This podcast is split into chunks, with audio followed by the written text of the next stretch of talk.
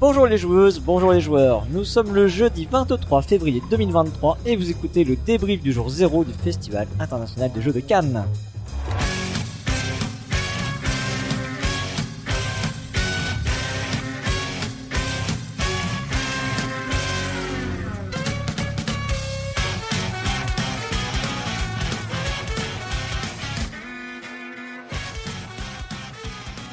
Je suis Cyrus et pour ce débrief, je suis entouré d'une bonne partie de la Proxy Team présente sur place. Il n'y a pas tout le monde, mais autour de moi, il y a Peter. Salut Peter.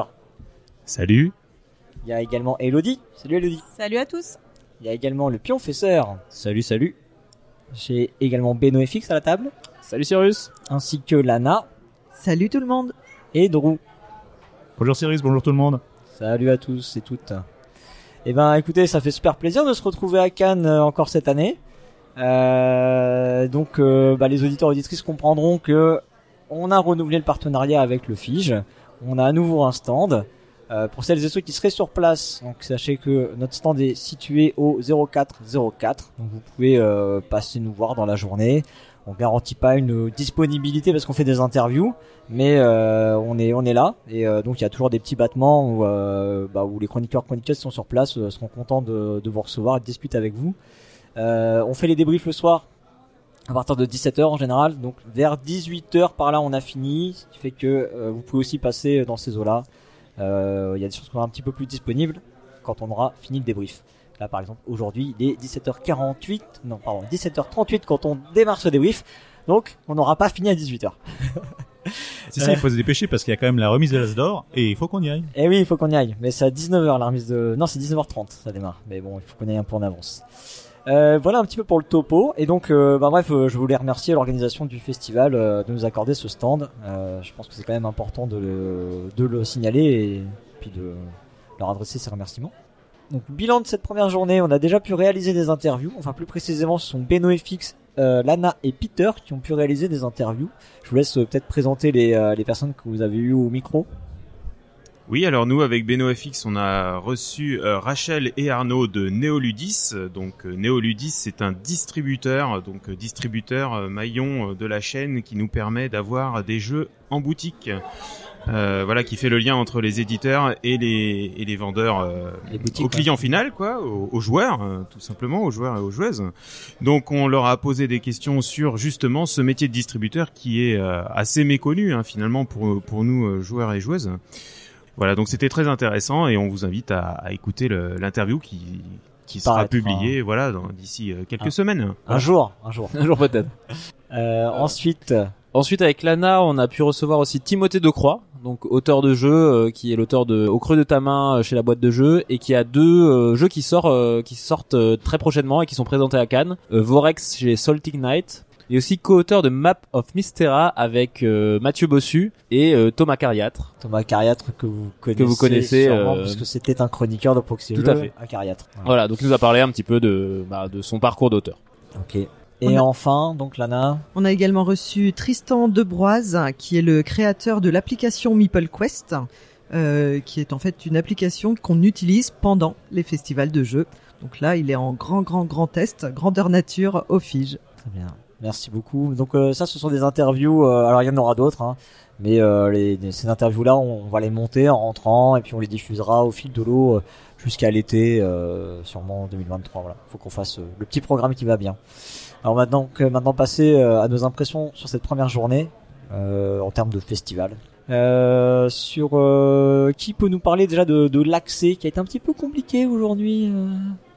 Ouais, bah c'est c'est un petit peu comme tous les ans. Hein, euh, c'est c'est la c'est un peu la la queue de l'infini, pas le gant de l'infini, mais c'est la queue de l'infini, euh, avec euh, bah, des files d'attente. Alors en fait, ça se résorbe très vite, mais si vous voulez rentrer à l'ouverture du festival, eh ben il y a euh, facilement une demi-heure, trois quarts d'heure de queue.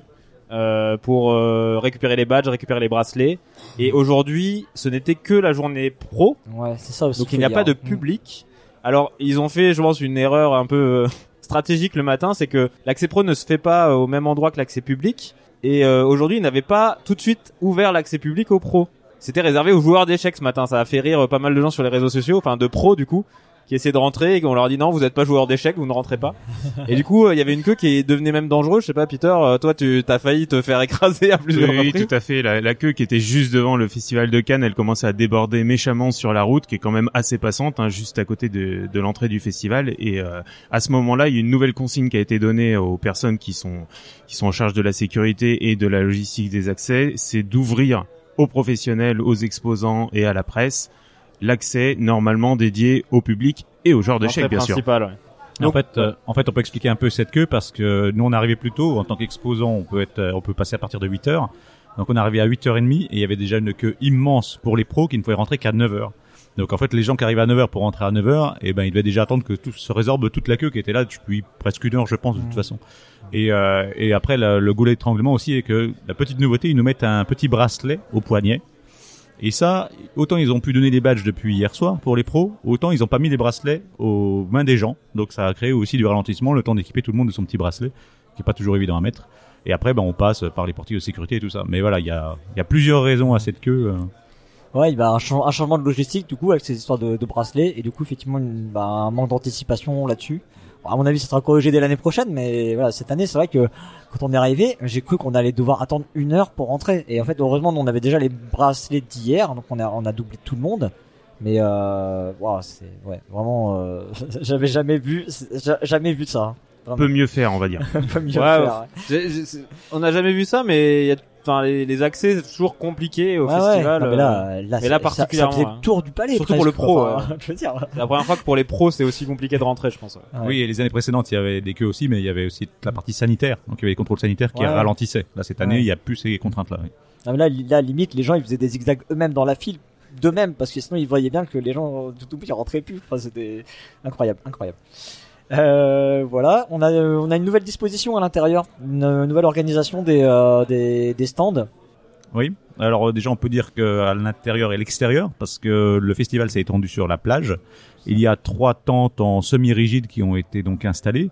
Euh, une pour le off qu'on a pu aller voir dès hier soir déjà. Une pour les jeux d'ambiance et une pour des tournois. On a vu aussi. Ouais, alors, ouais, enfin, jeu d'ambiance, ils disent c'est quoi, c'est les jeux, euh, les grands succès, non, je sais plus, il y, a, Ouais. il y a un nom. Ouais, c'est euh, ça, c'est les, oui, le... alors j'ai plus le nom en tête, mais oui, c'est ça, c'est les, c'est les, c'est les grands succès, euh, Surtout des jeux familiaux. familiaux ouais. et d'ambiance, ouais. Ouais, voilà. On y retrouve top 10, ce genre de choses. ouais. Ah, Et du coup, le off qui était euh, en haut de la rotonde, tout en haut au dernier étage, a été délocalisé sur la plage et ça a fait un petit peu grincer les dents parce que cette tente-là est apparemment plus petite que les anciennes installations et on sait que le off avait tendance à grandir les années précédentes et ben cette fois-ci il grandit encore. Hein, on peut en témoigner vu la, la fréquentation hier soir où il y avait encore que les pros. Qu'est-ce que ce sera demain avec le public? Ouais. Euh, Et, euh, et c'était saturé très très rapidement. C'est plus petit, c'est plus bruyant aussi parce que la rotonde c'était assez haut de plafond. Enfin, il y avait une- un volume qui fait que euh, le bar était aussi à l'entrée, un peu décalé par rapport aux tables, donc il y avait plus d'espace, on va dire autre que les tables. Là, c'est vrai que pour le bar, en fait, on est très vite collé aux tables. Euh, pareil pour les sanitaires, bah c'est du coup des sanitaires de chimiques à l'extérieur. Enfin, il n'y a pas d'accès sanitaire euh, pour le off. Hein, Mhm. parce que, bon.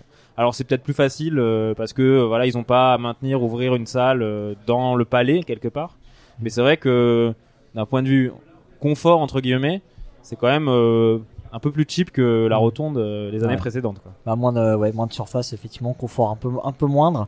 Euh, en fait, pourquoi cet espace a été déplacé? C'est que dans la rotonde, à la place, il y a un espace qui est réservé cette année aux jeux de rôle, jeux de figurines et euh, jeux, euh, je sais pas comment dire, enfin un jeu un peu complexe, quoi. C'est vraiment le, Oui, ce qu'ils appellent peu. la catégorie expert, quoi. Ouais, c'est les wargames aussi, hein, ils disent. A les euh, wargames, bah écoute, je sais pas, regarde, il y en a derrière toi. Pas forcément parce que les jeux historiques sont plutôt dans ce coin-là. En, en fait, je pense que quand ils disent wargame, ils entendent Warhammer et tout ça. En fait, les jeux de figurines, ce que nous on appelle jeux de figurines, quoi.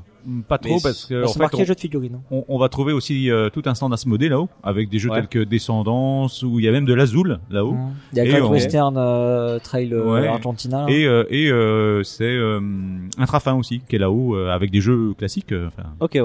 Hmm.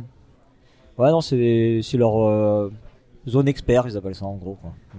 Qu'on Et- est- qu'on a pu aller euh, visiter euh, rapidement, Andrew? Ouais, on allait visiter rapidement là, euh, juste avant le débrief euh, pour voir un petit peu parce qu'on avait des retours comme quoi c'était mal indiqué, mal fléché et que du coup ben, le public ne se dirigeait pas là-haut. Alors public aujourd'hui, ça, ça reste les pros. Euh, on est monté voir, il n'y avait pas grand monde, il y avait quand même du monde aux Il y avait tables. quand même euh, des gens. hein. voilà. Et on peut imaginer que avec euh, la foule qui va arriver demain, de toute façon, tous les espaces vont se remplir, d'où le deuxième. Mais n'hésitez pas à aller faire un, un tour au deuxième étage, donc à la rotonde. Bah, c'est vrai que c'est pas fléché. Mais en même temps, même l'espace enfant, il est pas fléché non plus. Hein. Voilà. Donc quand vous êtes dans Ah. l'espace enfant, cherchez l'escalator pour monter encore d'un cran. Ouais, ouais. Et c'est vrai qu'il est pas évident à trouver. Non. Il est planqué le- l'escalator. Après, après globalement, je pense que c'est une, bonne- une bonne chose de rajouter des espaces de jeu euh, pour le public euh, entre l'extérieur, la rotonde, etc. Parce que cool, hein, ça. en vrai, c'est hein. vrai Ouais. que le, le samedi dimanche, souvent euh, le- le- l'espace du sous-sol est très saturé de monde Mm. et le fait de, de voilà de- d'offrir de, nouveaux espaces, de ouais. diluer un petit peu tout ça, c'est ça sera que je pense euh, positif pour les jours de grande affluence. ouais. Ouais, puis on y est monté, et c'est vraiment sympa parce qu'on a, Ouais. on pu jouer au soleil. Les tables Ouais. sont au soleil, on a vu sur l'extérieur, sur le port, le cadre est vraiment Ah, sympa. le, cadre est ouf. hein. Ouais. Comparé, que- à la cave du festival principal, c'est quand même autre chose. Et c'est vraiment une autre ambiance du coup, c'est incroyable. J'ai vraiment eu l'impression d'être dans un autre festival euh, quand on est monté là-haut. Euh, c'est plus aéré. euh, Enfin la rotonde on la voyait mais de, de nuit à chaque Ouais, fois. le off c'était la nuit toujours. ouais. Et là vraiment il y a la vue sur le port, c'est magnifique. Vraiment. Ouais, c'est toute la, toute la vue panoramique là, c'est euh, Mm. vraiment beau. Euh, donc voilà pour le les dispositions pour les- la partie euh, vraiment festival jeu. Il y a ils ont installé des food trucks aussi maintenant euh, dehors. Ouais, bah ça c'est assez sympa. Devant le parvis, du coup, ils ont fermé une partie du parvis pour installer des food trucks. Et euh, bah c'est c'est c'est sympa parce que parce que euh, bah ça offre euh, des possibilités de restauration supplémentaires. C'est vrai que les gens se plaignaient beaucoup euh, sur les années précédentes. L'offre en restauration était assez limitée. Il y avait principalement un stand au fond euh, du sous-sol euh, qui faisait des sandwichs et des machins. Donc euh, l'offre est plus variée. Après, dès ce midi, il y avait déjà beaucoup de monde qui faisait la queue pour manger. Ouais. Et euh, donc cette année, il y a d'autres euh, particularités, surtout pour le public. C'est que déjà l'entrée est payante et que on ne peut pas sortir du festival et re-rentrer. euh, Enfin, on peut sortir, mais on ne peut pas re-rentrer si on est sorti. Ou en tout cas, j'imagine qu'il faut repayer si on re-rentre Bah, ouais, ultérieurement. c'est ça en fait en vrai. ouais. donc, euh, donc bon, ils avaient intérêt aussi à offrir euh, une, euh, une variété et une offre plus large sur la restauration. Avec tout le risque de ne pas pouvoir rentrer parce que le, le festival sera complet comme ça peut arriver les années précédentes. ouais. Et du coup, je pense que aussi ça, le l'agrandissement des zones fait que les jauges sont sûrement plus hautes aussi que Bah, que l'année ouais. dernière où effectivement ils avaient refusé, euh, enfin ils avaient arrêté les entrées à un moment parce que les jauges étaient atteintes. Et euh, pour moi, il y avait déjà des food trucks un peu sur la place sur- de ce côté-là les années précédentes, donc hors festival. hein. Là maintenant, c'est dans l'enceinte. Et euh, je pense que c'est peut-être aussi pour euh, prévenir de ce qui est arrivé l'année dernière, c'est-à-dire qu'on sort du festival pour manger, puis quand on veut rentrer, ben on fait la queue et c'est plein et c'est fini, on rentre plus quoi. Donc je pense que c'est aussi pour pallier un peu à ça. En tout cas, petit conseil qui reste le même pour nos éditeurs, c'est allez-y avant midi Allez-y si vous tôt. voulez éviter la queue. Voilà. Ouais, ouais, là, ouais, c'est ça. Il faut vraiment manger en, en très décalé, quoi. Euh, et puis, euh, et surtout, en fait, les gens peuvent pas, enfin, le public peut pas ramener de la bouffe à l'intérieur du festival. hein. Donc, euh, ouais, pour les familles enf- avec enfants, euh, si vous êtes adulte et tout, vous pouvez faites la journée sans manger, hein, c'est plus simple. non, mais c'est vrai, en vrai, parce que franchement, euh, et, bah, avec des enfants, c'est compliqué. Ouais, ou manger vraiment tôt ou tard, quoi. Enfin, décaler vraiment votre euh, votre collation de Ouais. du midi. Avec le risque qu'il n'y ait plus à manger non plus, parce que nous on avait passé après la foule et euh, le choix était très restreint quand même. Euh, voilà un peu pour ce qu'on a pu euh, percevoir de cette première journée. Euh, Peter, tu veux peut-être nous faire une petite réaction sur ta découverte du monde des échecs? Ah oui, oui, oui, je suis allé faire un tour du côté des joueurs d'échecs, les fameux joueurs d'échecs qui me sont passés devant le matin pendant une heure pendant que j'étais dans la file d'attente. Voilà, et j'y suis allé. Alors déjà, c'est dans une dans une partie du, du festival qui est vraiment dédiée euh, aux échecs. Euh, c'est un peu par hasard que je me suis retrouvé là-haut et euh, ils sont tous regroupés dans une énorme salle avec euh, des, des belles baies vitrées, hein, une belle vue sur le sur le port. J'estime à peu près à 500 personnes regroupées dans cette salle-là, dans cette salle-là, euh, une centaine près, je pense, hein, et euh, il y a quasiment aucun bruit. Voilà, c'est assez impressionnant. Hein, tout le monde est, est assis à sa table, concentré, euh, très très concentré. Voilà, et il y a quelques personnes qui sont dehors et qui qui échangent entre elles, hein, mais j'ai l'impression que la consigne est assez bien respectée. Que si on veut parler à son voisin, il faut aller en dehors de la salle. C'est assez impressionnant. Donc il y a pas mal de gens sur les escaliers en dehors de la salle et c'est dans un coin où on peut accéder aux terrasses euh, du, du palais des festivals et donc euh, avec des très belles vues, euh, euh, notamment là en fin d'après-midi avec le soleil. Voilà. Merci Peter.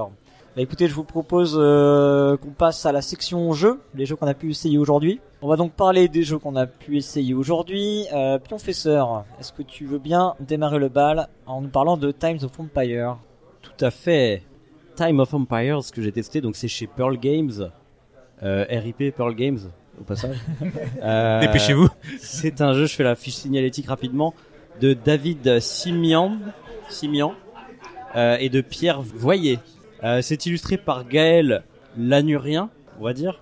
Euh, c'est pour 2 à 4 joueurs, c'est annoncé pour 45 à 60 minutes euh, et à partir de 12 ans. Et en fait, Time of Empires, bah, c'est un mélange entre du jeu de gestion, on va dire plutôt 4X, parce qu'il y a quand même de la conquête, de la civilisation, des choses comme ça. Pas d'exploration, Et- je suis sûr. Comment? Je suis sûr qu'il n'y a pas d'exploration. Si Il y a une forme de... Non, ouais, non, il n'y a pas vraiment d'exploration, t'as raison.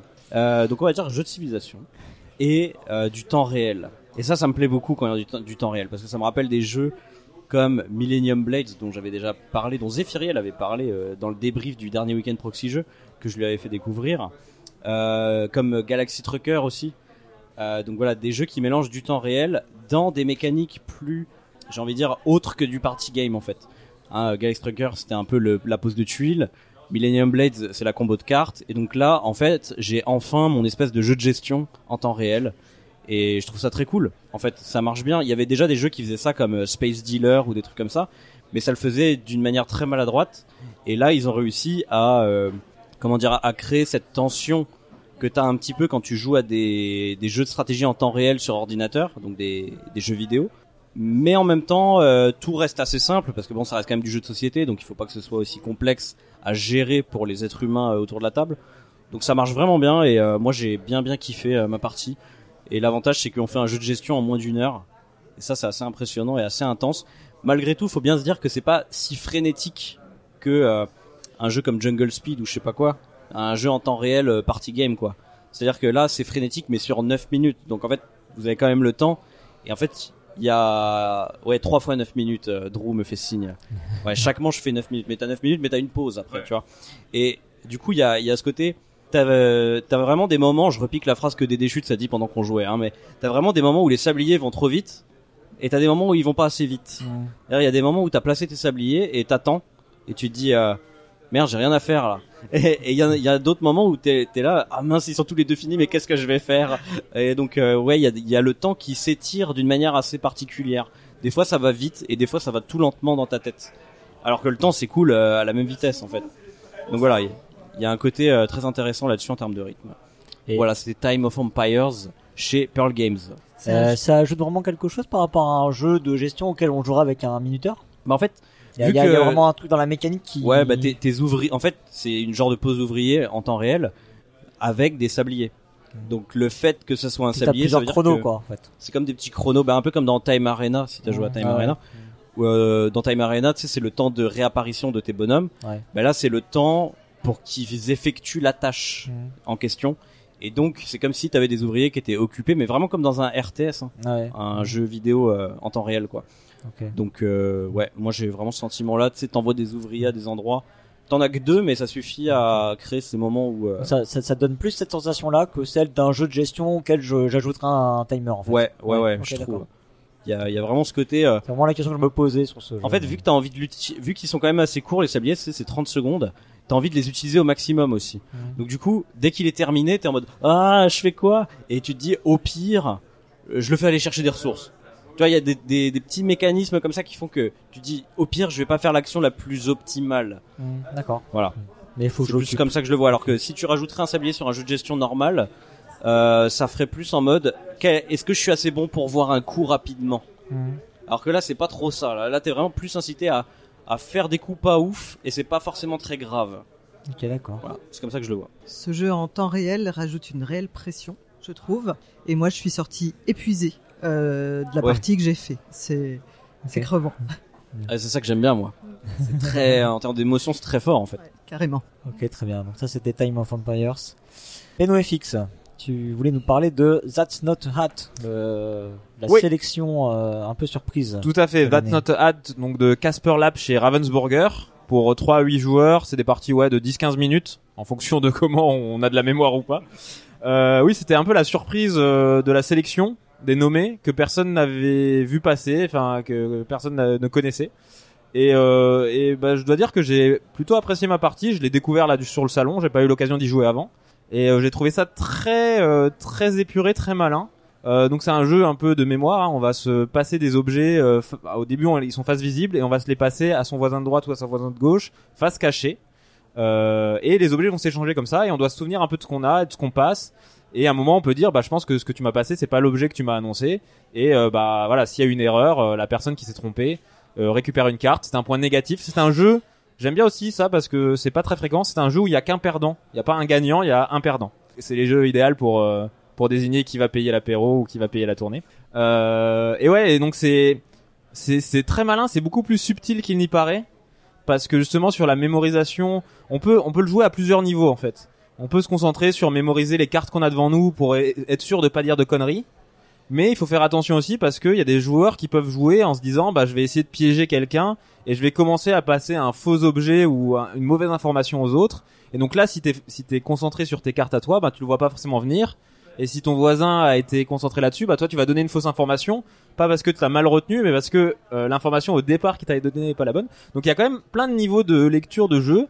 Euh, on en discutait avec le pionfesseur justement. Ouais, c'est assez rare. C'est les jeux où tu vas décider un peu euh, combien de mémoire tu veux mettre en fait, combien de trucs tu veux retenir. Tu peux jouer à différents niveaux bah, de mémorisation en fait, et ça le rend vachement intéressant. Et en même temps, c'est un jeu d'ambiance, donc euh, bah en fait l'idée c'est que tout le monde va un peu euh, se passer les trucs. Il va, en fait, les gens vont commencer à parler, discuter autour de la table, brouiller un peu aussi euh, les pistes. Il y a une sorte de saturation cognitive aussi qui fait que bah même si tu dois te souvenir que deux objets, euh, de deux objets devant toi en théorie, bah comme il y a plein de noms d'objets différents qui sont balancés et que tout le monde parle un petit peu autour de la table, tu vas arriver à une ouais une saturation cognitive qui fait que bah tu peux oublier euh, deux objets. T'as, t'as- tu dois retenir tarte et tarte et pelle. euh, Enfin c'est pas compliqué au, tu vois sur le principe, mais en fait euh, tu te retrouves à plus savoir ce que t'as parce que euh, ouais je trouve euh, bah, je trouve très malin et assez ouais assez assez efficace dans le genre.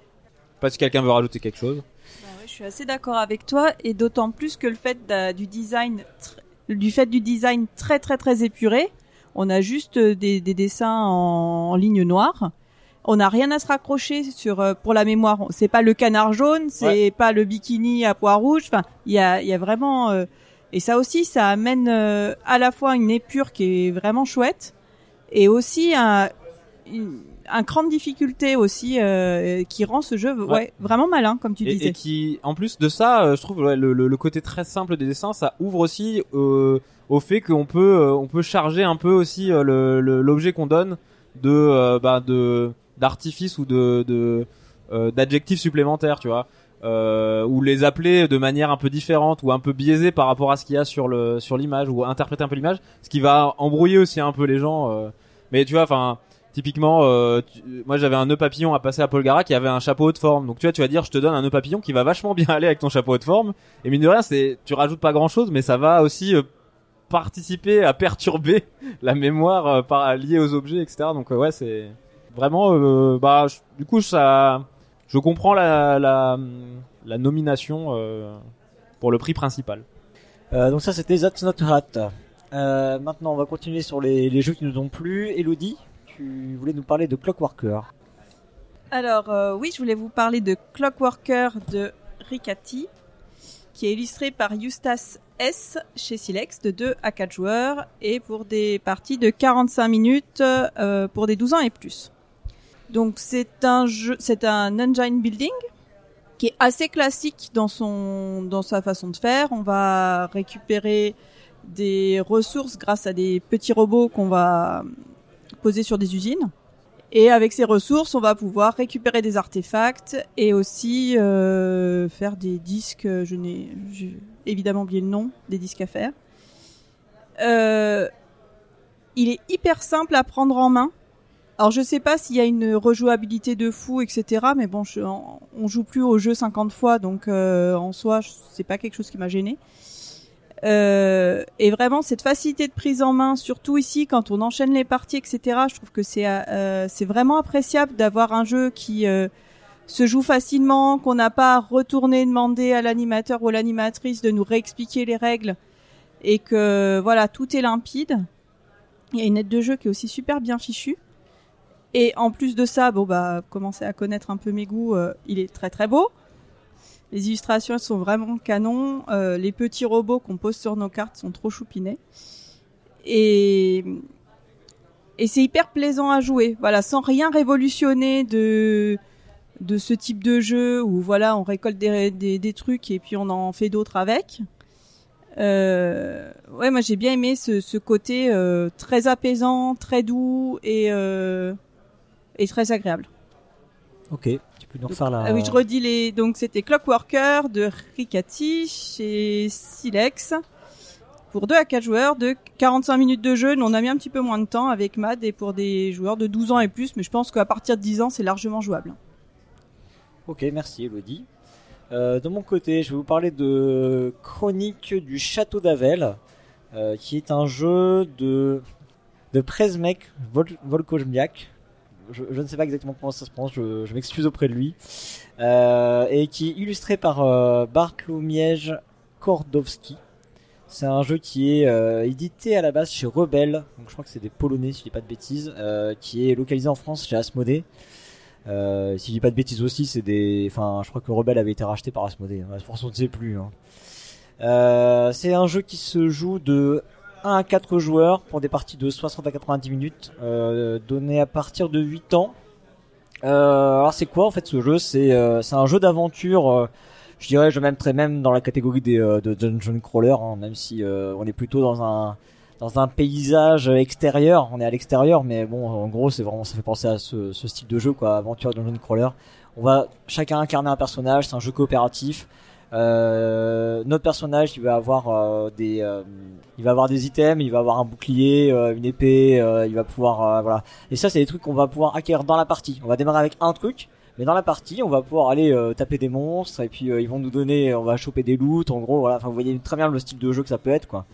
Et c'est assez classique au final, mais en fait, j'ai vraiment trouvé le jeu, ben, pour avoir joué à des jeux de ce style-là, parce que moi, je, je suis toujours intéressé par ces jeux plutôt typés quand même enfants, famille, voilà, euh, d'un niveau accessible pour pouvoir jouer avec mes enfants justement. J'ai essayé que j'ai trouvé quand même très très redondant, euh, pas très très intéressant.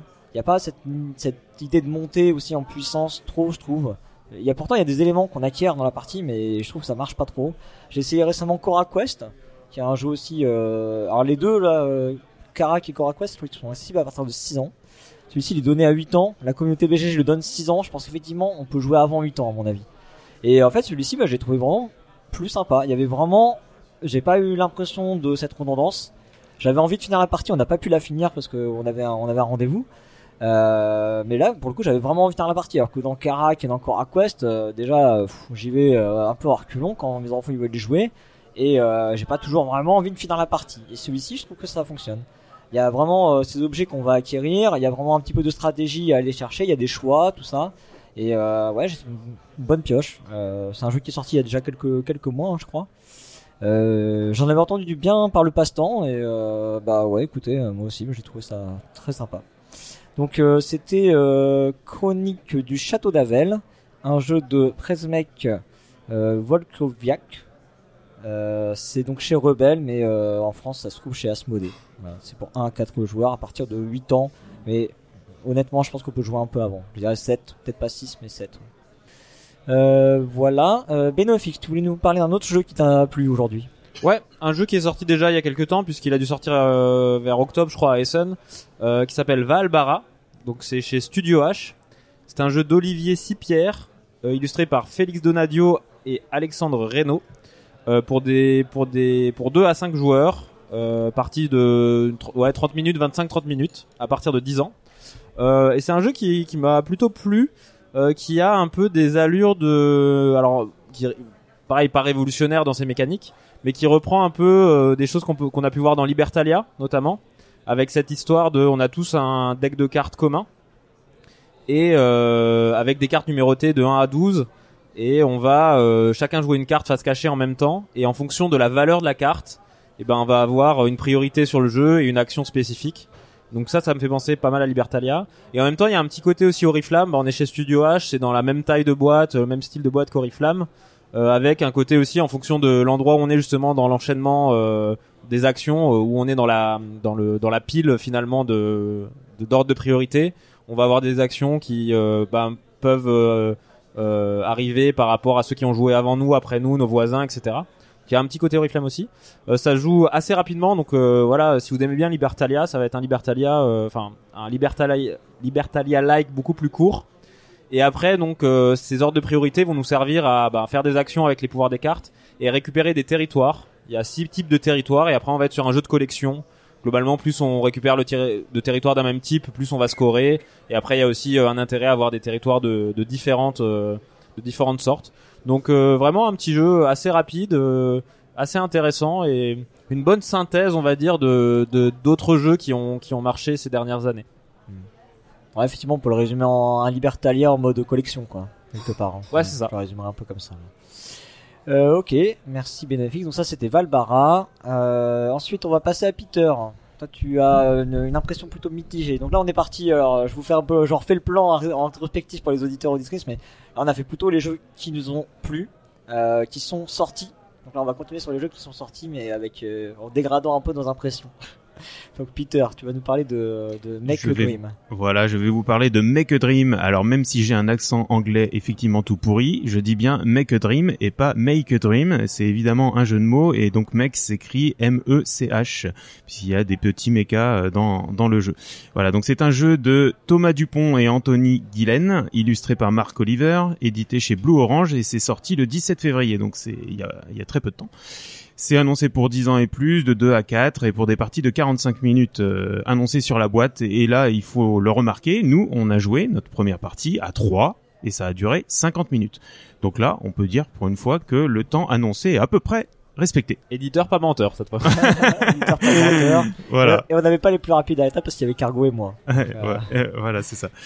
Euh, donc le pitch, euh, si je l'avais pas lu, je l'aurais pas deviné juste en juste en jouant au jeu. Je sais pas si euh, Cyrus et Cargo avec qui j'ai fait ma partie l'auraient deviné, mais en fait c'est alors on est dans le futur. Bon ça ça va, on est en 2143 et les humains construisent des machines à rêve pour les robots parce que les robots sont incapables de rêver. Et donc dans le jeu, les, rêves, ça doit être les petits arcs-en-ciel, je pense qu'on ré- qu'on récolte au fur et à mesure du jeu.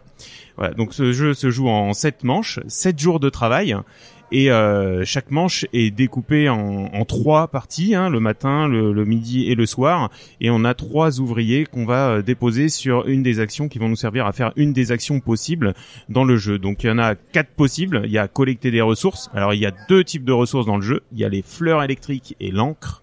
E-N-C-R-E, hein, pas les encres de marine. Mais c'est l'encre, euh, je sais pas quoi, elle a, elle a- elle a un sous-titre. Ouais, elle a sûrement un Elle a sous-titre. Un truc aussi fumé que le reste. On l'a déjà tous oublié.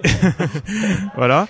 Donc ça, c'est la première possibilité, collecter des ressources. Deuxième possibilité, c'est de construire une nouvelle machine. Et la troisième possibilité, c'est de dépenser des fleurs électriques pour avoir des, des petits bonus, des actions bonus. Et quatrième possibilité, c'est d'ajouter un ouvrier qui va euh, participer à la construction d'une machine pour que cette machine soit construite plus vite. Et euh, les machines, à chaque fin de manche, vont, qui sont les machines qui sont construites vont pouvoir être activées et euh, nous euh, donner des ressources supplémentaires, des petits bonus supplémentaires, des points de victoire. Alors les points de victoire, il faut le signaler, ce sont des moutons électriques, bien sûr. hein. Voilà. Euh, donc c'était euh, voilà, c'est un, un jeu, euh, je dis mitigé, mitigé plus peut-être. euh, voilà, j'en j'en ferai bien une deuxième partie, mais je sais que j'en ferai pas probablement pas plus que 5 Voilà. Donc c'était euh, Make a Dream de Thomas Dupont et Anthony Guilaine. Bah, L'idée que j'ai trouvé sympa moi dans le jeu malgré tout, c'est euh, ce côté où t'as un ouvrier, le premier qui va, qui tu vas avancer, en gros il, il bosse 24 heures lui, l'autre il bosse 16 heures, l'autre il bosse que 8 heures. Déjà bon, niveau niveau égalitaire on repassera, hein, mais mais euh, mais le, le, le premier et ça crée un espèce de timing un peu bizarre. Parce que effectivement pour réussir à optimiser ça, c'est comme si le premier il avait un peu trois actions, mais c'est pas vraiment trois actions, tu vois. Ouais, il, est juste, il est juste un peu plus fort en fait quelque part. la, ouais, la première action qu'on va faire va nous rapporter plus que la deuxième, euh, ou si, l'on- ou si on la faisait en troisième, elle nous rapporterait moins que si on la faisait en premier, pour le même type d'action. Effectivement. Ça, c'est assez intéressant. C'est intéressant, Bon, le reste, euh, Mm. c'est assez convenu malgré tout. Assez classique. Euh, voilà, donc effectivement, Make Dream. Euh, ensuite, Professeur, tu voulais nous parler de Revelio. Ouais, tout à fait. Donc là, on, part, Euh, là, on passe dans les jeux. On, jeux on- nuls, on a, on a, on a, on a, on a moins aimé. Donc, euh, Revelio, c'est un jeu de Dave Neal pour 3 à 6 joueurs. Euh, c'est annoncé pour 30 minutes de partie et pour 18 ans et plus. Mais c'est pas parce que c'est coquin. Parce qu'il y a des, des trucs un peu avec des meurtres et tout ça. Euh, mais euh, et c'est édité chez Gigamic, j'ai oublié. Ah, ah, c'est- marrant parce que du coup, euh, ouais, je, je, suis- je suis surpris là. Je vois, je vois Elodie aussi qui qui qui écarquille les yeux parce qu'en fait, ce jour, on l'avait essayé à Essen il y a un an et demi du coup. Euh, ouais, En- sûrement. Et euh, je pense pas qu'il y avait. Je pensais que c'était 18 plus. Oui, oui, il y a, il y a pas grand chose de 18 plus. C'est hein. Gigamic qui a dû. euh, ok. Pardon, mais vas-y, je t'ai interrompu. Je sais pas pourquoi ils ont mis ça. En tout cas, c'était un jeu que j'avais que j'avais mis en wishlist de mon. Alors c'était le tri sélectif qu'on avait fait de Essen euh, d'il y a un an et demi. Alors tu me Bah dis? ouais, ouais.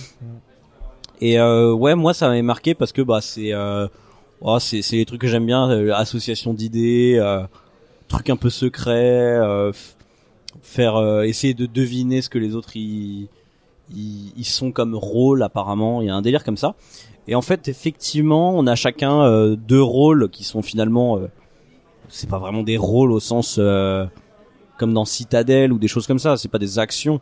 C'est juste des rôles en mode le truc que tu dois faire deviner quoi. C'est tu dois faire deviner un métier aux autres et tu dois faire deviner ton secret aux autres. Mais c'est ça pourrait être des mots euh, que ce serait pareil quoi, genre ce serait banane et bière euh, que ce serait la même chose. Le jeu fonctionnerait à peu près tout autant. Et donc en fait, on va répondre à des questions et c'est un jeu dans le genre des indices nuancés. C'est-à-dire que le but comme dans Dixit, c'est de faire trouver un maximum de personnes mais pas tout le monde. Donc il va falloir donner des indices nuancés. Donc à la limite, pourquoi pas? Moi j'aime bien les indices nuancés. J'en ai parlé dans le jeu du mois sur Modi Modi. Euh, vous comparerez Revelio avec Modi Modi, vous verrez que Modi Modi est beaucoup mieux. Euh, et j'explique dans ce jeu du mois pourquoi c'est mieux. Voilà. Je vais pas revenir en détail là-dessus. Mais dans Revelio, en tout cas, c'est très décevant et c'est pour ça que je le mets vraiment en gros gros flop parce que c'est extrêmement mal exécuté en fait. Euh, déjà purement ergonomiquement, euh, la feuille qui nous permet de faire des déductions parce que on essaye de deviner le, métier et le secret de chaque adversaire. Donc la feuille, elle est bordélique pour s'organiser, pour essayer de faire nos déductions. En plus, le jeu est censé nous inciter à euh, faire nos déductions au fur et à mesure que les gens répondent aux questions, ce qui est complètement débile. Ça marche beaucoup mieux si on fait, on répond à toutes les questions et ensuite on fait nos déductions, je pense. Ou alors si on a une occasion de noter les questions des adversaires, mais les feuilles ne permettent pas ça. Et en plus, bah c'est pas très intéressant en fait. C'est pas très intéressant. euh, ça ressemble à n'importe quel jeu d'indices nuancés, sauf que euh, il y a ce petit twist de on a deux trucs à faire deviner, donc on sait pas trop si l'indice qui est donné correspond à l'un, l'autre ou les deux. Euh, mais voilà, déjà c'est pas très novateur, mais en plus ils ont repris le scoring de Dixit, qui est quand même la pire chose au monde. Donc comme dans Dixit, Avec les lapins ouais. Non, euh, le, enfin le principe de, il faut, il faut faire deviner un maximum de personnes, sauf, euh, mais pas tout le monde, quoi. Et ça, ça marche pas parce que en fait, il suffit de faire une private joke, hein, donc une, une référence que seules trois personnes connaissent autour de la table et pas la quatrième. Et du coup, bah, on gagne un maximum de points. Donc en fait, Ouais, le, C'est- le c'est jeu- c'est plus chaud quand même dans Revelio de trouver un truc euh, private joke à mon avis. Hein. Ouais, après c'est vrai que Revelio est un peu plus intelligent que Dixit, parce que dans Dixit, euh, que tu fasses deviner à une ou trois personnes, c'est pareil. Alors que dans Revelio, tu mets plus de points si tu fais deviner à trois personnes. Voilà, un, un point pour Revelio, Revelio par rapport à Dixit. Il est juste sorti euh, 12 ans après. Mais euh, sinon, il y a, il y a quand même le problème de... Ouais, ce truc d'indice nuancé, en fait, ça... C'est... Le truc, c'est qu'en fait, contrairement à Dixit, où je, je fais deviner un truc et moi je réfléchis à un truc à la fois. Là en fait tout le monde va faire cinq questions. Donc c'est imaginez euh, on joue à 6, ça veut dire que j'ai 5 fois 5 25 indices à analyser en même temps. Enfin c'est trop le bordel. Euh, ça, ça ne marche pas, c'est juste nul. Et euh, il, il faut vraiment jouer à des jeux beaucoup plus propres comme Modi Modi ou éventuellement Dixit mais je sais pas, il faut faire une variante pour le score de Dixit quoi. Euh, voilà. Donc c'était Revelio, c'était chez Gigamic. Et c'était pas bien. C'était Dave Neal. Ok, merci professeur. Euh, de mon côté, je vais vous parler de Starships Captains. Euh, donc dans les flops également, euh, un jeu qui est sorti chez Yellow, qui vient de chez CGE, si je dis pas de bêtises. On l'avait aperçu à Essen, mais euh, pas trop essayable là-bas, vraiment beaucoup trop de monde. Euh, Qu'est-ce qu'on va faire dans Starships Captain? Eh bien, on est à la tête d'un d'un vaisseau euh, qui est euh, mal en point dans la galaxie et on va essayer de euh, bah, de faire bonne figure, de montrer qu'on a le meilleur va- vaisseau de la galaxie parmi parmi les, les joueurs autour de la table. Et pour ça, on va faire quoi? Eh ben, on va on va se développer globalement. On a un équipage avec quelques quelques personnages, enfin quelques meeples si vous voulez. Hein, c'est ce qui va nous permettre de faire des actions. Euh, ces meeples là, ils ont des spécialités. Donc chaque spécialiste peut faire 15 que certains types d'actions. Et on va, bah, on va recruter euh, de nouvelles personnes dans, dans cet équipage. On va aussi améliorer un peu notre vaisseau. On va gagner des petits bonus, des choses comme ça. Et euh, voilà, c'est une espèce de tambouille avec tout ça. Euh, pas follement original. Je, je dis pas que j'ai passé un mauvais moment, mais en fait, euh, enfin, je, je vois vraiment pas qu'est-ce qui mettrait ce jeu en avant par rapport à plein d'autres. Quoi. Vraiment, j'ai, on a joué avec euh, Drew et euh, Drew et Peter. Je pense pas que euh, vous ayez passé un mauvais moment non plus, mais euh, est-ce que c'est un jeu que vous achèteriez? Non, moi j'ai pas passé un mauvais moment. Par contre, je, je, je voulais dénoncer quand même le jeu de couleurs qui a été utilisé pour le jeu, qui est particulièrement pas pas, pas judicieux en termes de lisibilité, ouais, notamment pour les pour les daltoniens que que je suis, mais c'est aussi pas très beau, je trouve. Enfin, je sais pas ce que vous en avez pensé, mais c'est pas très très très beau au niveau des couleurs choisies, voilà. Euh, non plus, c'est loin d'être un coup de cœur. Pff, On n'a pas passé un mauvais moment. On aurait peut-être pu passer un meilleur moment sur un autre jeu. Euh, Il y, a, il y a une partie que t'as pas expliqué. Il y a une espèce d'exploration. On va se balader sur des planètes et faire des missions. Ouais. C'est plus ça le cœur du jeu, moi, que j'ai ressenti, parce que les missions amènent pas mal de points. Ouais, mais en fait, en vrai, Mais, euh, euh, en vrai, est-ce que c'est ça qui est intéressant dans le jeu? Non, Non, c'est tu vois? Moi, moi, je trouve, enfin, au final, en fait, pourquoi je parle de l'aspect développement Parce qu'au final, c'est le truc un petit peu le plus intéressant. Tu vas essayer d'optimiser un petit peu, tu vois, euh, de choisir des voies de développement éventuellement. Et après, ouais, c'est une espèce de tambouille de plein de trucs. Enfin, franchement, on jouait au radar. On sait pas trop, euh, on sait pas trop si c'était mieux de jouer au radar que d'essayer de, de d'organiser un peu. T'es obligé de faire un peu de tout, Mm. parce que t'as des spécialistes de, de tout au final. Et euh, je suis pas sûr que tu puisses t'engager dans une voie parce qu'effectivement après pour faire des, des points il faut euh, réaliser des objectifs. C'est comme si tu réalisais des quêtes quoi. Et pour ça bah, il faut avoir des personnages des couleurs euh, indiquées. Donc t'es obligé d'avoir un peu toutes les couleurs aussi. Donc euh, bon voilà. On s'est on s'est laissé euh, on s'est laissé embarquer euh, dans ce voyage intergalactique là. Et puis voilà on est Ouais. passé de planète en planète euh, sans a- vraiment savoir ce qu'on faisait Il y a un petit aspect attractif avec un plateau joueur, une- avec un système de pistes où on va mettre nos ouvriers qui ont travaillé et après cette piste va glisser et on va laisser trois ouvriers fatigués récupérer tous les Mmh, autres. En gros, ouais. les derniers ouvriers qui ont travaillé vont rester euh, fatigués et euh, voilà, c'est ça le petit petit gimmick dans, dans ce jeu-là, mais bon, ça rapporte- ça relève pas le le plat quoi. Non. Voilà, donc ça c'était Starships Captains. Euh, c'est un jeu de Peter euh, B. Hofgaard euh, avec toute une palanquée d'illustrateurs. Euh, c'est un jeu qui vient tout fraîchement de sortir chez Yellow euh, pour euh, des parties de 40 à 100 minutes, ils disent sur BGG. Je crois que c'était 60 à 90, je crois dans le. Ah, ils disaient 25 minutes par joueur, c'était ça. Voilà, j'ai retrouvé. 25 minutes par joueur, c'était marqué sur la boîte Yellow pour un 4 joueurs à partir de 12 ans. Voilà. Euh, ensuite, on va parler des jeux qui ne sont pas encore sortis. Drew, tu nous as embarqué dès le début de matinée sur un jeu bien costaud, bien Ouais. trop, bien trop Ouais, costaud. Je l'ai dit tout à l'heure qu'on est arrivé de bonne heure, qu'on a coupé la file et c'était pour aller euh, squatter une table. D'habitude, c'est nos compères qui font ça à SN et là c'était nous. Et euh, donc on a été euh, direction la boîte de jeu pour essayer euh, From the Moon. From the Moon, comme l'a dit Cyrus, qui n'est pas sorti puisque il va débarquer, il va y avoir une campagne Kickstarter euh, début du mois de mars, 7 mars je crois, quelque chose comme ça. Et, et donc c'est là où on va commencer à voir le, le jeu. Bon, je pense pour une livraison pas avant la fin d'année de toute façon. Est-ce qu'il sera livré un jour? Alors, et il y a des sociétés comme ça, des éditeurs à qui je fais confiance dans les dans les Kickstarter et la boîte de jeux fait partie de ceux-là. Voilà, c'est c'est des gens qui font les Kickstarter déjà avec des productions presque en route euh, ou pas loin. C'est bon, de le noter. C'est bon, voilà. Si vous voulez des adresses, euh, demandez, je vous les donnerai. Euh, donc, on était donc chez euh, la boîte de jeu pour essayer From the Moon. Donc, c'est un jeu de Johan Goupy et de Gilles Lafargue et, et illustré par Miguel Coimbra. Donc, comme beaucoup de jeux qu'on a pu essayer ce matin, euh, la Terre est foutue. Hein. Faut se barrer, faut prendre le vaisseau spatial, euh, faut aller construire ailleurs. Euh, on est là-dedans dans From the Moon. From the Moon, donc on va exploiter la Lune euh, pour construire des vaisseaux, pour se barrer encore plus loin, parce que c'est plus simple de partir de la Lune, hein, il y a moins d'attractions, tout ça. Euh, donc on va construire trois vaisseaux différents. Il y en a un qui part sur Mars, euh, puis les deux autres, ça doit être Titan et Europe, euh, des satellites euh, de Jupiter, si j'ai bien révisé, enfin quelque chose comme ça. Euh, voilà, tout ça c'est un petit peu l'ambiance et euh, donc tout ça, ça va être un jeu de pose d'ouvriers, de craft d'ouvriers aussi, il y a donné, puisqu'en fait pour exploiter la Lune, on va avoir à notre disposition trois rovers et ces rovers, on va pouvoir les charger d'ouvriers.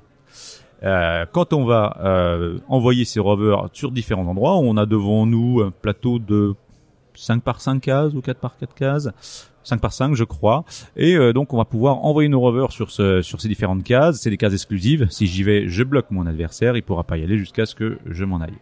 Et sur ces cases, quand on va envoyer notre rover, on va pouvoir faire l'action de la case ou euh, récolter des ressources en fonction des ouvriers qu'on a mis dans notre rover. Donc si je mets un ouvrier gris, je vais pouvoir récupérer du gris. Si je mets un ouvrier, je pouvoir récupérer du bleu. Il y a trois places dans ces rovers, donc je vais pouvoir mettre euh, trois ouvriers de couleurs différentes ou couleurs identiques.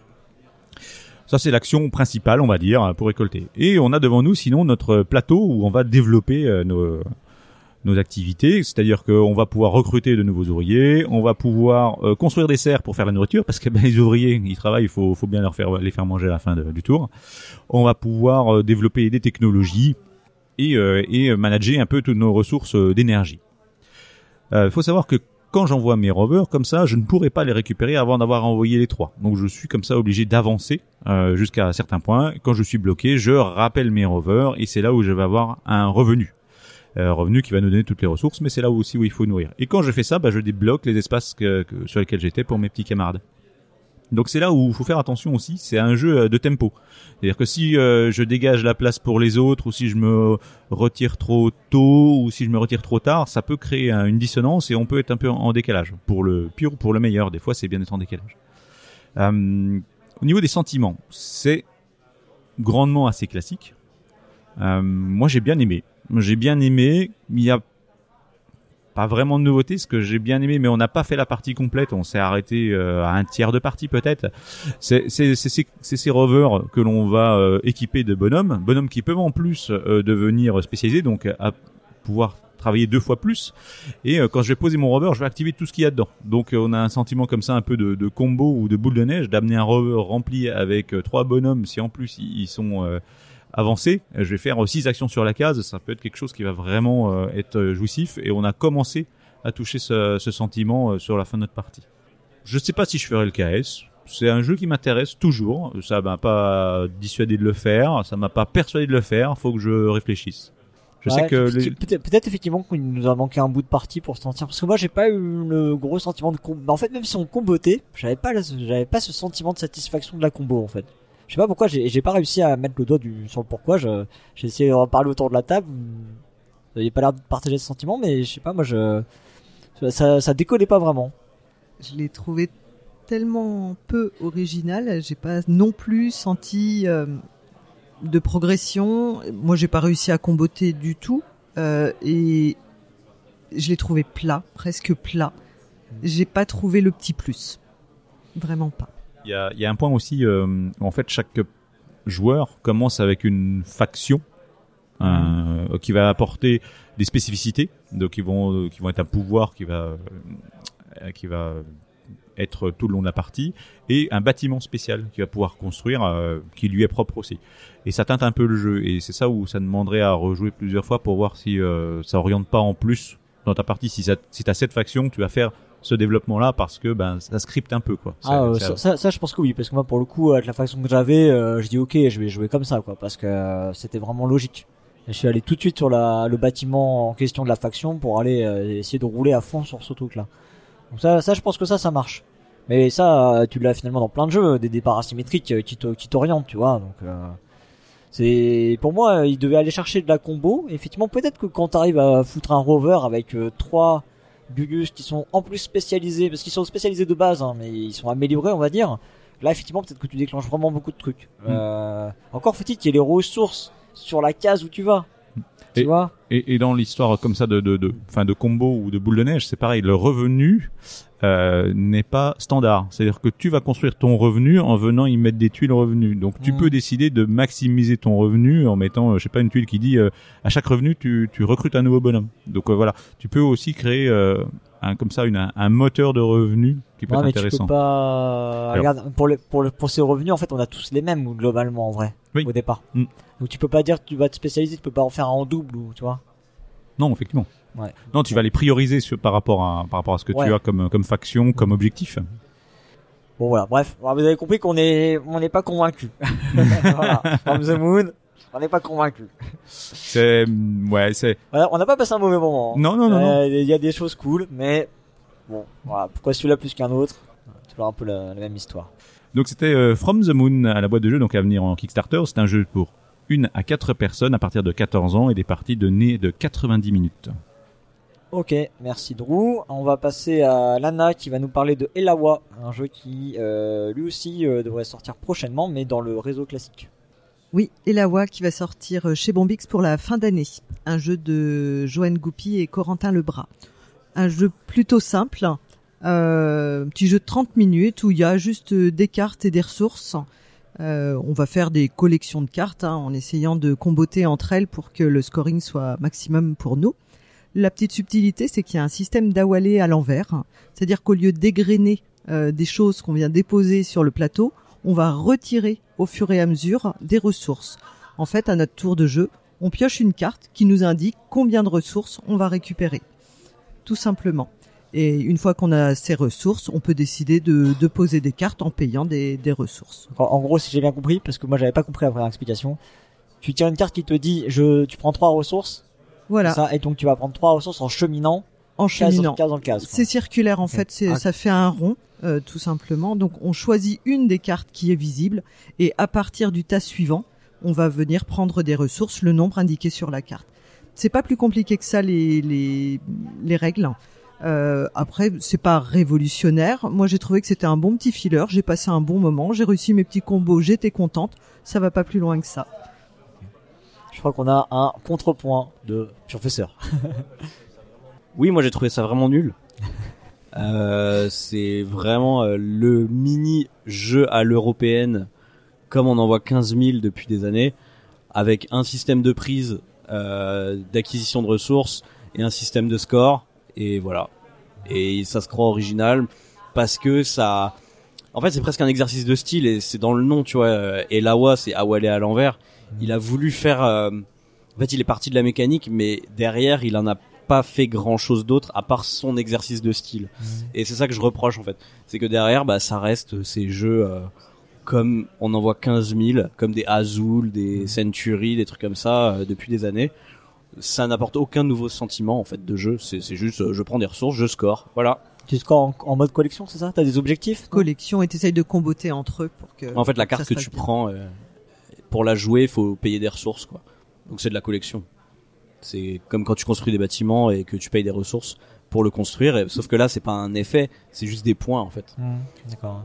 avec euh, tous les poncifs euh, du genre. hein. Il y, a, il y a un typage de cartes. Tu peux gagner des. T'as des cartes qui te disent, eh, 4 points par carte bleue. Ah oui, alors en plus, ils utilisent le système de trucs de daltonien là qu'ils avaient utilisé dans Sea Salt and Paper. Alors là, les animateurs étaient très fiers de, de nous dire, euh, oh, on utilise le système international machin des daltoniens. Moi, je suis daltonien, je trouve ça merdique. hein. Vraiment. Merde. Euh, des éditeurs qui font des bons trucs pour les daltoniens, ça existe depuis très longtemps. Il suffit juste de mettre des symboles bien différenciables. Ouais. Euh, ce système n'est pas très bon pour différencier les symboles puisque genre des fois c'est un triangle en haut à droite et des fois c'est un triangle en bas à gauche. Mais sauf que quand la carte elle est retournée, tu peux, enfin c'est super confusant quoi. Ah On est d'accord. Donc Il y a, il y a- il y a Donc, c'est Peter qui, débile. qui a- il est pas au micro, mais euh, Quand on voit pas le symbole, ça perd effectivement de son intérêt. Voilà. Donc euh, voilà, moi je je vois pas l'intérêt du jeu euh, par rapport à tous les les 200 autres mini euros qui sortent par an. ok. Bon bah c'était le clash, euh, le clash du soir. Lana, est-ce que tu veux répliquer quand même ou pas? Ah non, enfin, je suis d'accord que c'est pas révolutionnaire, mais voilà, j'ai passé un bon moment et j'en suis contente. Ok, très bien. Alors juste pour dire une petite précision, euh, c'est que c'était chez Bombix et c'est un jeu qui était vraiment à l'état de proto. C'était des Mhm. feuilles imprimées dans des sleeves. Je ne sais pas s'il sera disponible tout le long euh, de- du salon ou si c'était juste pour la, la journée pro. Voilà, donc euh, Ouais. Mm. petit, petite, euh, petit message. Et puis euh, si vraiment il finira comme ça, il y a, il y a peut-être encore du développement euh, finalement qui va arriver. Euh, ok, on va parler d'un dernier jeu. Euh, cette fois-ci, c'est un flop officiel parce qu'on n'a pas, on n'a pas de contrepoint positif euh, chez Drew et Lana, Saré, mais pour un point Alors, particulier. si j'ai Alors voilà, le, le flop n'a peut-être pas être sur le jeu, hein, faut, faut, faut être clair, puisque on a voulu, euh, en sortant de From the Moon, euh, se faire encore un petit jeu. euh, Puis j'a- j'avais Saré dans ma liste, et Saré qui était qui est assez attendu, je sais. Donc là, on changeait de l'espace. C'est c'est un thème égyptien. Et c'est chez Nestrom Édition et c'est un jeu de François Bachelard et avec euh, comme illustrateur euh, Marat. Euh, donc pourquoi effectivement il est dans les flops? Parce que on est tombé sur un animateur qui ne connaissait pas le jeu. Et oui, ce n'est pas un mythe, ça existe toujours. Ça a été laborieux, ça a été compliqué, on n'a rien compris. On aurait lu la règle, on aurait gagné du temps. Et sans rire, parce que la règle est très très simple et euh, ça a été vraiment très compliqué. On se regardait tous les trois, on était avec euh, Lana et Dédé. On a fait répéter plusieurs fois en essayant de poser la question différemment pour avoir des infos, essayer de, de retrouver quelque chose et c'était vraiment compliqué. Je vais sortir de ça, je vais essayer de vous parler un petit peu du jeu. Euh, c'est un jeu de construction, on a son plateau personnel, on va construire des bâtiments de l'Égypte. Donc euh, le but est de construire la pyramide. Le premier qui construit la pyramide a gagné. Enfin déclenche la fin de partie, on vérifie au niveau des points. Euh, tout ça, c'est assez classique. La petite originalité vient de comment on acquiert les ressources, puisqu'on est en fait sur un jeu de stop ou encore sur un paquet de cartes qui donne des ressources et on va proposer ce paquet de cartes à tour de rôle euh, aux joueurs autour de la table. C'est-à-dire que le joueur actif, qui tourne à chaque fois, va proposer, tiens, est-ce que tu prends cette carte? Et on voit la carte. On voit que c'est une pièce d'or, ou euh, une pierre, un bois, deux pierres, ou une carte révolte. Ça fait monter euh, sur notre piste révolte. Si on arrive tout en haut de la révolte, tout s'écroule, on perd tout ce qu'on a pioché. Donc c'est un stop encore comme ça, où on va, on va tourner. Chaque joueur peut prendre la carte. Suivant, il prend la carte. Suivant, prend la carte je crains la révolte, je me couche, je prends plus de cartes, et après je vais pouvoir exploiter mes ressources pour construire. Donc on soit quelque chose d'intéressant, pas révolutionnaire, mais intéressant. Et cette petite mécanique de stop ou encore euh, à, à creuser. Je pense que effectivement c'est c'était quand on nous l'a expliqué, on comprenait pas parce que c'est très spécial de voir un stop ou encore comme ça dans un jeu de gestion sur un groupe et on fait tourner le paquet. Euh, voilà, on n'avait pas saisi tout de suite. C'est vraiment l'originalité du jeu. Donc, si vous intéressez, allez-y. Faites gaffe à votre animateur. Choisissez quelqu'un euh, qui a l'air chevronné. Nous, on l'a essayé sur le stand de Nostromo. Je crois qu'il est aussi sur le stand d'Atalia. Parce que Atalia doit être distributeur ou co-éditeur. Je crois que c'est plutôt la distribution.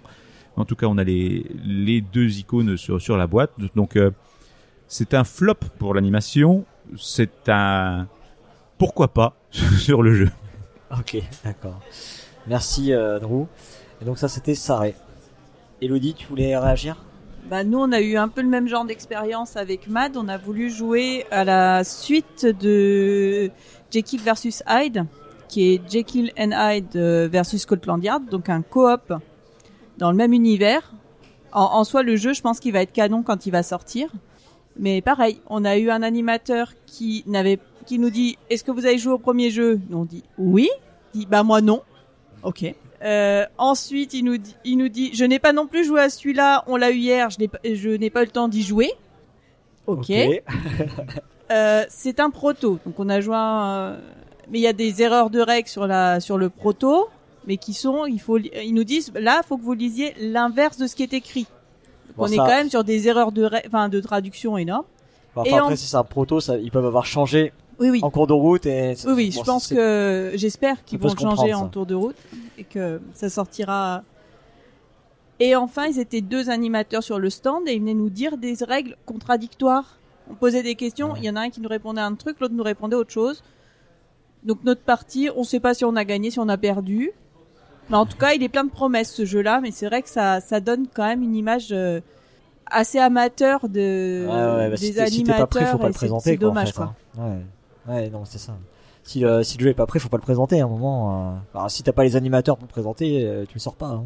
Après, on, on est d'accord effectivement que on a besoin d'extra quoi sur les salons. euh, C'est pas que des personnels des boîtes d'édition qui viennent présenter. Donc c'est des gens qui découvrent les jeux, c'est des gens qui qui expliquent, qui qui sont pas forcément soit dans le monde du jeu, soit soit dans ce jeu-là. Mais voilà, ça se prépare. Faut leur envoyer les jeux à l'avance, ou faut qu'ils se renseignent, faut qu'ils regardent des vidéos, faut faire quelque chose, quoi. C'est, on est sur une journée pro, donc ils vont montrer les jeux à des pros, quoi. C'est à ce moment-là où il faut y aller, quoi. C'est se tromper de, devant du public, c'est déjà moche, mais se présenter devant des pros qui vont parler comme ça, euh, ça, ça pardonne pas, quoi. C'est pas possible. C'est bien résumé, donc. Et bah écoutez, je crois qu'on est arrivé euh, au terme de ce débrief du jour zéro, jour réservé euh, aux professionnels et, euh, et à la presse. Et bien, chers auditeurs, auditrices, si bah, déjà si vous traînez hein, sur le festival, pensez à venir nous faire un petit coucou. On est encore une fois, on est sur le stand 0404. Euh, si vous avez aimé cette émission, venez nous le dire en commentaire. Si vous n'avez pas aimé, vous pouvez aussi venir nous le dire. Dans tous les cas, vous pouvez venir nous faire des commentaires, ça nous fait toujours plaisir, on viendra les lire. Euh, si euh, bah, si vous aimez ce qu'on fait, n'oubliez pas qu'on a un Utip, on a un PayPal, on a un compte bancaire, euh, on accepte les virements, on accepte tout. Et accepte- on a un petit pot sur le stand où on peut venir Ouais, mettre des sous-sous. d'ailleurs, on accepte aussi euh, même les dons en nature sur le, le stand de la part de- des auditeurs. On est toujours, euh, on refuse toujours les boîtes de jeux, donc euh, ça c'est pas la peine de nous, nous, en, nous enfiler. Euh, mais on accepte euh, avec grand plaisir euh, les, euh, les petits bonheurs que peuvent nous offrir les, les auditeurs et auditrices. Et euh, voilà, bah écoutez, c'est la fin de cet épisode. Il nous reste euh, à vous dire au revoir. À demain pour le prochain débrief. Et surtout, Jouez bien